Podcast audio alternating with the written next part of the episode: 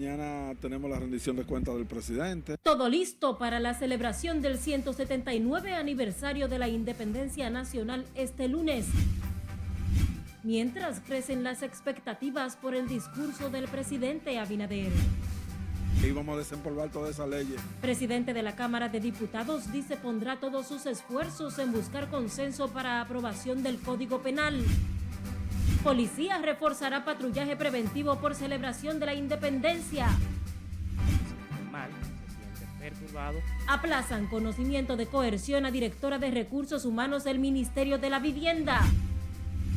Y en Santiago conocerán el próximo sábado audiencia de coerción a presuntos asesinos del abogado Freddy Zarzuela.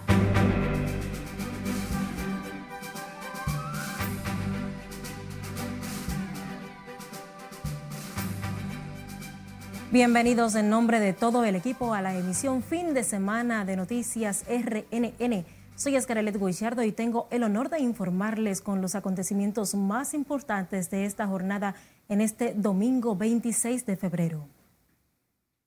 El Ministerio de la Presidencia y la Comisión Permanente de Efemérides Patrias someten el Parque Independencia y el Altar de la Patria un intenso proceso de remozamiento para recibir este 27 de febrero los honores del gobierno y su presidente Luis Abinader. Nelson Mateo con la historia. El Parque Independencia, donde reposan los restos de los padres de la patria, ya está cerrado hasta este lunes 27 de febrero. El lugar donde se disparó el histórico trabucazo que dio inicio a la revolución independentista de febrero del 44 está siendo aseado y pintado dentro y fuera incluyendo el altar a los héroes y las estatuas levantadas en su honor. Y mientras limpian todo el entorno del parque, levantando en memoria de los independentistas, algunos movimientos políticos acuden para hacer sentir sus propuestas ante el solemne lugar. Proponemos para el segundo semestre del año 2024, en el marco del Gran Acuerdo Nacional, una nueva reforma fiscal que haga énfasis en el 10% más rico para asegurar la inversión en salud y seguridad social. Dicha reforma deberá mantener libre de ITEVI la canasta básica de alimentos. Aumentar la inversión del gasto público en salud a un 5% del Producto Interno Bruto para el año 2024, a razón de un 1% del Producto Interno Bruto anual hasta alcanzar una inversión del 5% del PIB en el año 2028. Ya en las afueras del parque, una cronología histórica de la guerra independentista cautiva a este hombre nacido y criado en la línea fronteriza con Haití. Tenemos que preocuparnos mucho porque nuestro país cada día se consolide más su independencia, y tengamos más conciencia de lo que es nuestro país de la República Dominicana. Nosotros no somos anti-haitianos, pero creemos que tenemos cultura y tenemos costumbres diferentes, con iglesias con altares diferentes. Ellos allá con el vudú y nosotros aquí con nuestro el cristianismo, el cristianismo, la religión católica, apostólica y romana. El acceso al altar de la patria y al Parque Independencia fue cerrado hasta este lunes, cuando se espera la visita del presidente Abinader y su gabinete como parte de los actos con motivo del 179 aniversario de la Independencia Nacional. Laurila Mar, RNN. El presidente de la Cámara de Diputados, Alfredo Pacheco, aseguró que va con todo en busca de la aprobación del Código Penal y otras leyes a partir de la legislatura que inicia este 27 de febrero. Nelson Mateo con la historia. Eh, mañana tenemos la rendición de cuentas del presidente. Alfredo Pacheco aseguró que ya el Congreso está listo y embellecido para recibir este lunes las memorias del presidente y su gabinete de gobierno como parte de los actos correspondientes al 179 aniversario de la independencia nacional. Previo a la rendición de cuentas está la apertura eh, de la primera legislatura ordinaria que esperamos que también sea una legislatura bastante fructífera como la que han eh, la que eh, terminamos, en esta pasada legislatura que terminamos, eh, tanto en la extraordinaria que aprobamos leyes tan importantes como la ley electoral.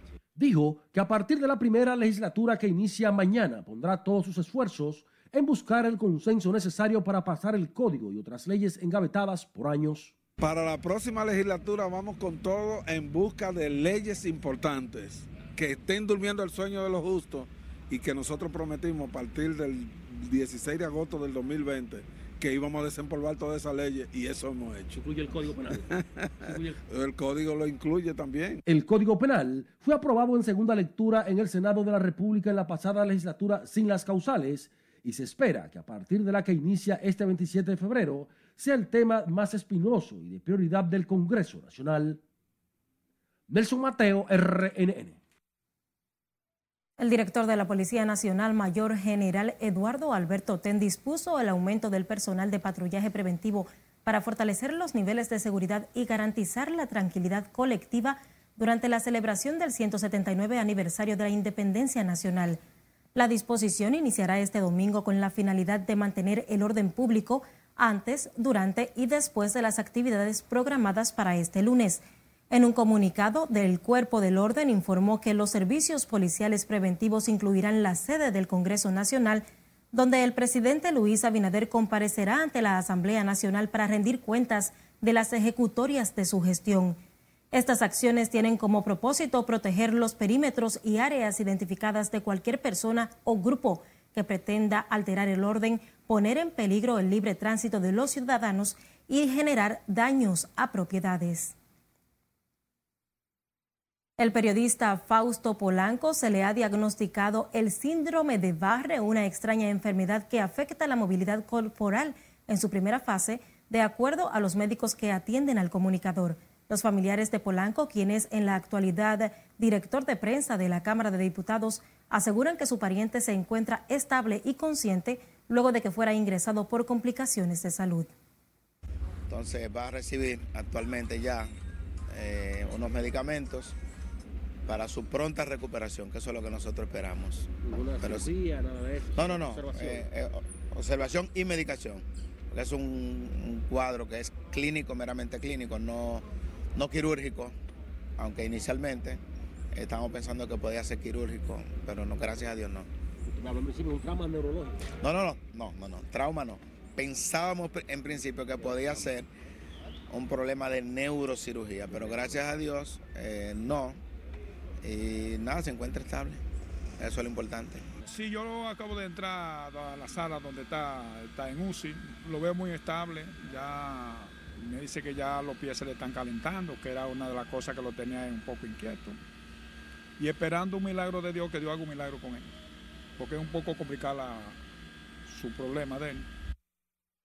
El periodista Fausto Polanco, quien también ocupó la presidencia de Acroarte, fue ingresado de emergencia este sábado en la unidad de cuidados intensivos de la clínica Abreu con síntomas de hormigueo en los pies. El ministro de la Presidencia, Joel Santos, realizó un recorrido de supervisión por los trabajos de construcción del monorriel y el teleférico de Santiago, donde valoró positivamente los avances que se han realizado en las obras y dijo que esto indica que ambos proyectos serán entregados en las fechas establecidas. El funcionario resaltó además que este es un proyecto abarcador que posee 14 estaciones para el monorriel y otras cuatro del teleférico para sumar 17 kilómetros de trayecto entre ambas obras, con las que el gobierno busca descongestionar el tránsito en esas demarcaciones. Según las autoridades, el teleférico, con una inversión de 7 mil millones de pesos, estaría listo para diciembre de este año, mientras que el monorriel, con 33 mil millones de pesos, se entregaría entre 2025 y 2026 y contempla movilizar a más de 250 mil personas. La Oficina de Atención Permanente del Distrito Nacional aplazó para el próximo jueves a las 9 de la mañana el conocimiento de medida de coerción contra la directora de Recursos Humanos del Ministerio de la Vivienda y Edificaciones, Patricia Reinaldo Eusebio, acusada de agredir a su expareja, el oficial del Ejército Cristian de la Rocha. El juez Manuel López Polanco tomó la decisión para solicitar que los hijos que tienen ambos en común sean interrogados por la Cámara Especial de Psicología GESEL para que den sus versiones sobre lo sucedido. Evidentemente se encuentra perturbada por una situación que ella no tiene una responsabilidad ni una participación y se le han endilgado hechos que no son de su autoría. evidentemente todo el mundo que se ve bajo una condición de injusticia se siente mal, se siente perturbado y se siente en un estado de ánimo devastado. Según versiones, el conflicto se originó por la manutención de los hijos que ambos procrearon y la posesión de un inmueble. El pasado viernes, la Unidad de Violencia de Género e Intrafamiliar del Distrito Nacional arrestó a la señora Patricia Peinado y permanece detenida en la cárcel del Palacio de Justicia de Ciudad Nueva. En otra información, la Oficina de Atención Permanente de Santiago aplazó para el 4 de marzo el conocimiento de medidas de coerción a los imputados en el asesinato del abogado Freddy Zarzuela García. El fiscal titular de Santiago, Osvaldo Bonilla, dijo que la audiencia fue aplazada ante los pedimentos que hizo la defensa de los imputados para presentar arraigos y completar pruebas del proceso. El jurista fue hallado muerto el pasado 19 de febrero dentro de un saco con un impacto de bala, signos de tortura y quemaduras.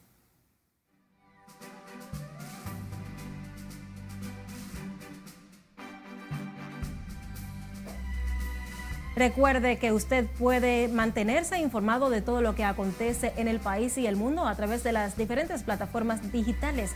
Estamos como Noticias RNN. No le cambie que ya regresamos.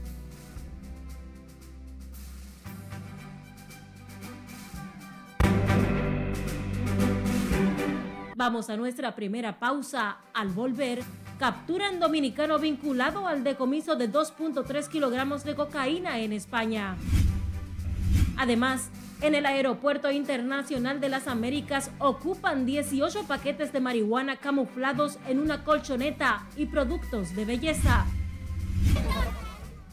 Y el malecón de Santo Domingo se llena de música, color y alegría, con gran desfile del carnaval de la capital. Más al volver. Esta es la emisión fin de semana de Noticias RNN. No le cambie.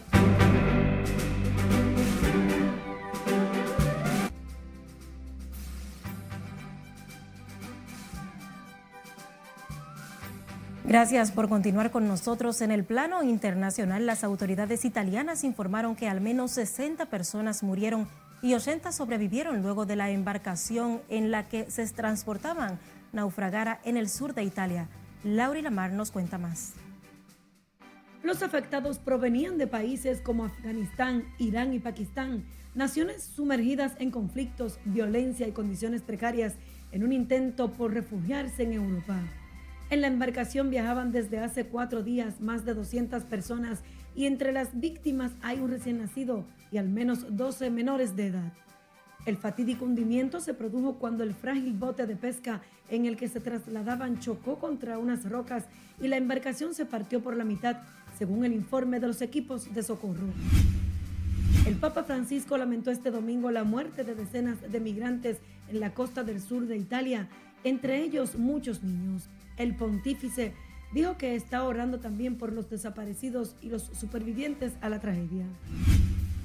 La presencia de agentes de la Policía Nacional en Haití en la estructura de las bandas armadas que operan en el país es una realidad que se produce desde hace años y es cada vez más denunciada por organizaciones y activistas de los derechos humanos. Así lo detalla el informe de una organización del vecino país que señala que entre el 40 y el 60% de los policías tiene conexiones con las bandas, vínculos que afectarían a la más alta jerarquía de la institución policial. El presidente ruso Vladimir Putin acusó a los miembros de la OTAN de participar en la invasión rusa de Ucrania al entregar armas a ese país y aseguró que Occidente quiere destruir a Rusia. Putin también considera que Occidente tiene un solo objetivo que es disolver la antigua Unión Soviética y la Federación Rusa. La policía de Hong Kong detuvo al menos cuatro personas por el asesinato de la popular modelo Abby Choi tras hallar partes de su cadáver descuartizado en una vivienda de alquiler en las afueras de la ciudad. Las autoridades detuvieron a Alex Kong, ex marido de la víctima, mientras se encontraba en el muelle de una de las islas periféricas de su país de origen. Y un dispositivo chino con labios de silicona permite compartir besos a distancia con el movimiento y el calor de unos labios reales. El dispositivo fue creado como una forma de permitir que las parejas de larga distancia compartan intimidad física real y ha causado revuelo por sus características. El aparato se vincula con un teléfono a través del Bluetooth y una aplicación. Después el usuario hace el gesto del beso para que éste se guarde de acuerdo con la presión, movimiento y temperatura de los labios de la otra persona. En las internacionales, Laurila Mar, RNN.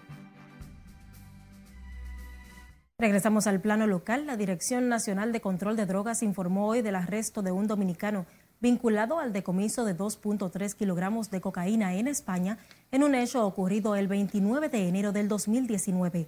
En un comunicado, la DNCD detalló que en el marco del reforzamiento de las labores de búsqueda y captura de prófugos por narcotráfico, arrestaron en Asua a Jeremy Natanael Hernández, de 34 años. El hombre es señalado como uno de los involucrados en el reclutamiento del italiano Guido Tritelli, quien sirvió de mula para llevar en una maleta los 2.3 kilogramos de cocaína desde el Aeropuerto Internacional de Punta Cana hasta la terminal de Barajas en Madrid. Según el reporte oficial, Natalael Hernández estaba prófugo desde enero del 2019.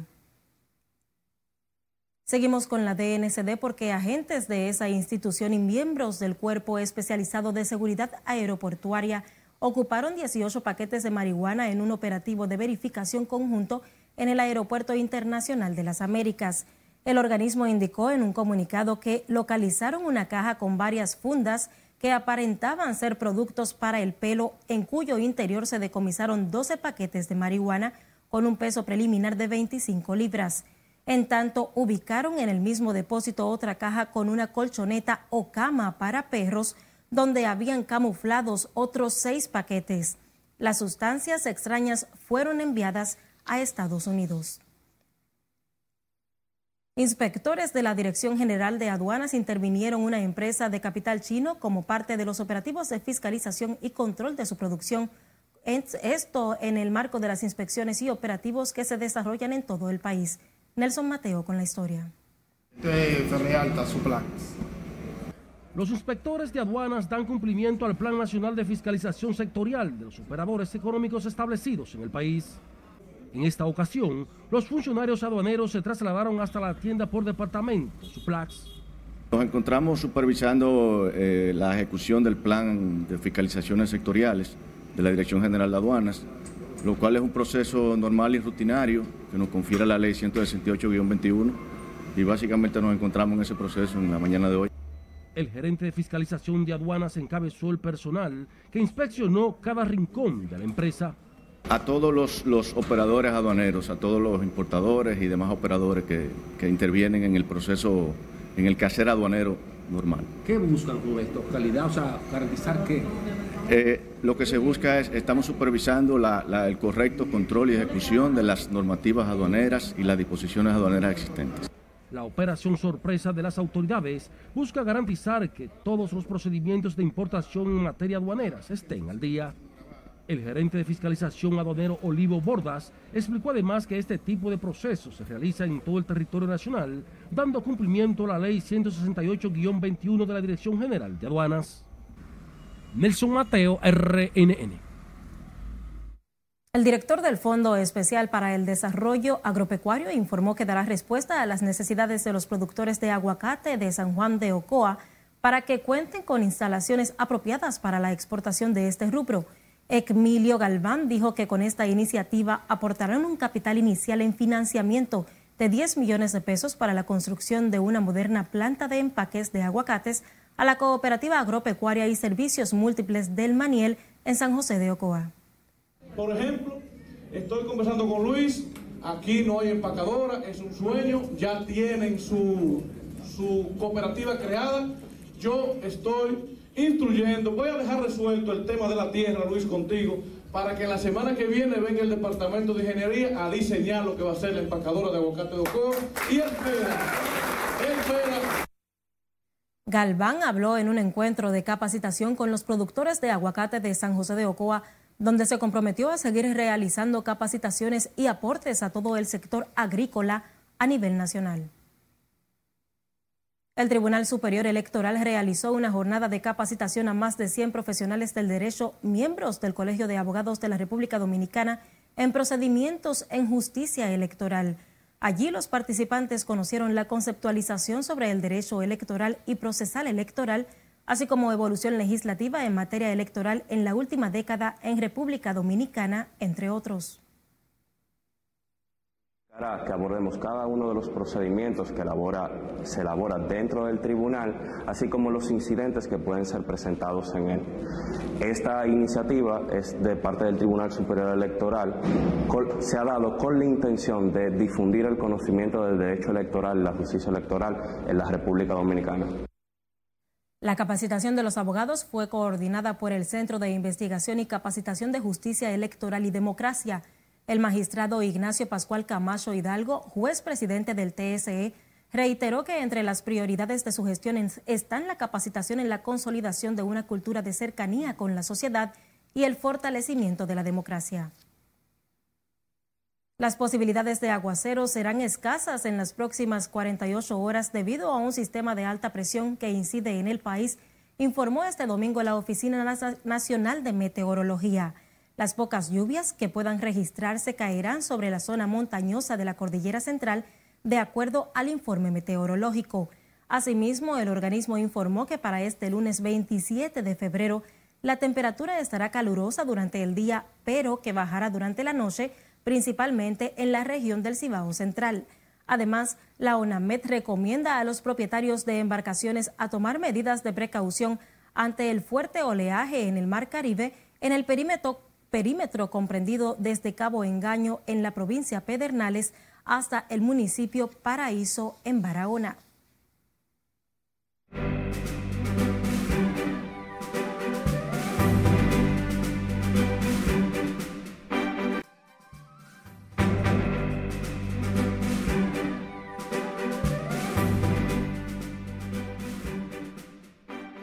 Gracias por seguir en sintonía con nosotros. El Movimiento de Integración Nacional lanzó este domingo su apoyo a la reelección del presidente de la República, Luis Abinader, para que continúe dirigiendo los destinos de la nación durante los próximos cuatro años. Para los miembros del movimiento político, el jefe de Estado ha sido el gobernante más transparente que ha tenido el país, por lo que entienden debe seguir en el Palacio Nacional.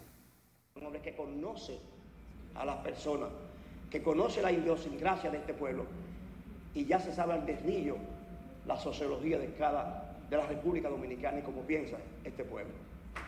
Nosotros vamos a tener, hemos tenido un presidente para la historia en estos cuatro años. Ahora bien, tendremos cuatro años más, 2024-2028, a un presidente que será recordado por generación de generación y generación. Debemos seguir trabajando y seguir sumando para que perdure por cuatro años más. Le agradezco a cada uno de ustedes su presencia aquí. Le agradezco su solidaridad, su apoyo y la confianza sobre todo depositada en Aníbal Díaz Beliar y en este movimiento. Los directivos del movimiento político, que juramentaron nuevos miembros y recibieron el apoyo de organizaciones internacionales, agregaron que trabajarán arduamente para que sigan sumando más voces a favor de las ejecutorias que lleva a cabo el jefe de Estado.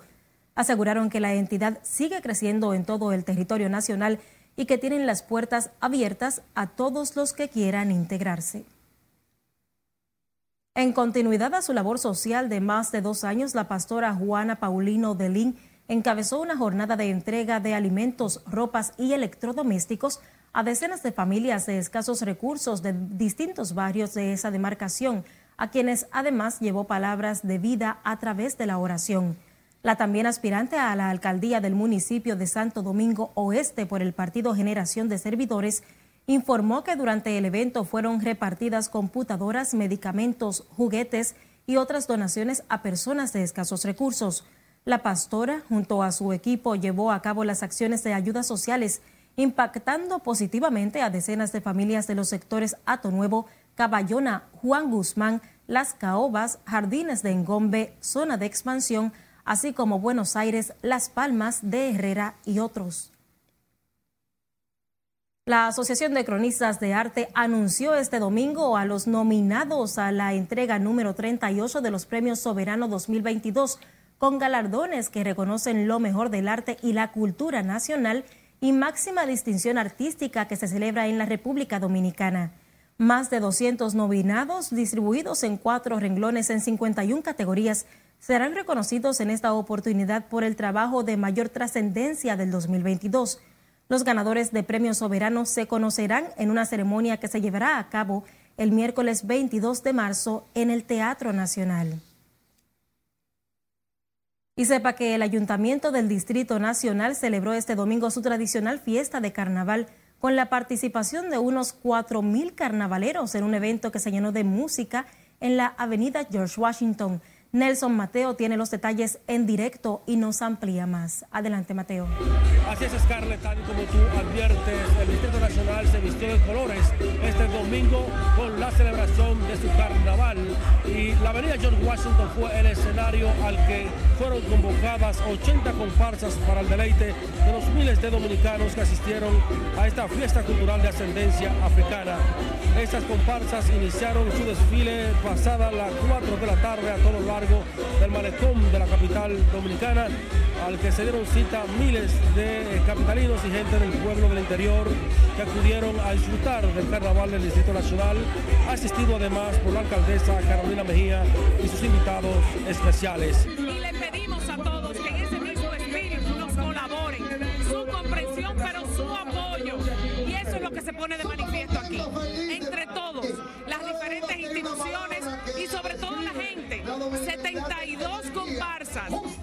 más de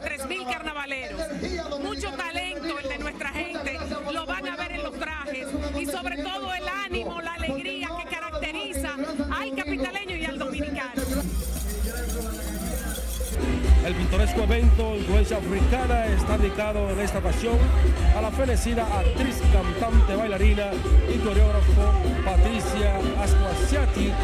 Todo el desarrollo del carnaval y su masiva asistencia estuvo vigilado celosamente por agentes de la policía, el cuerpo de seguridad del ayuntamiento de la capital y otros cuerpos especiales. Este año van a desfilar más de 3.000 carnavaleros, casi 80 comparsas y personajes individuales. Hay como novedad un premio especial a la gran comparsa, o sea, por encima de ocho categorías, Alibaba, Fantasía, va la gran comparsa, la, la mejor comparsa de todas.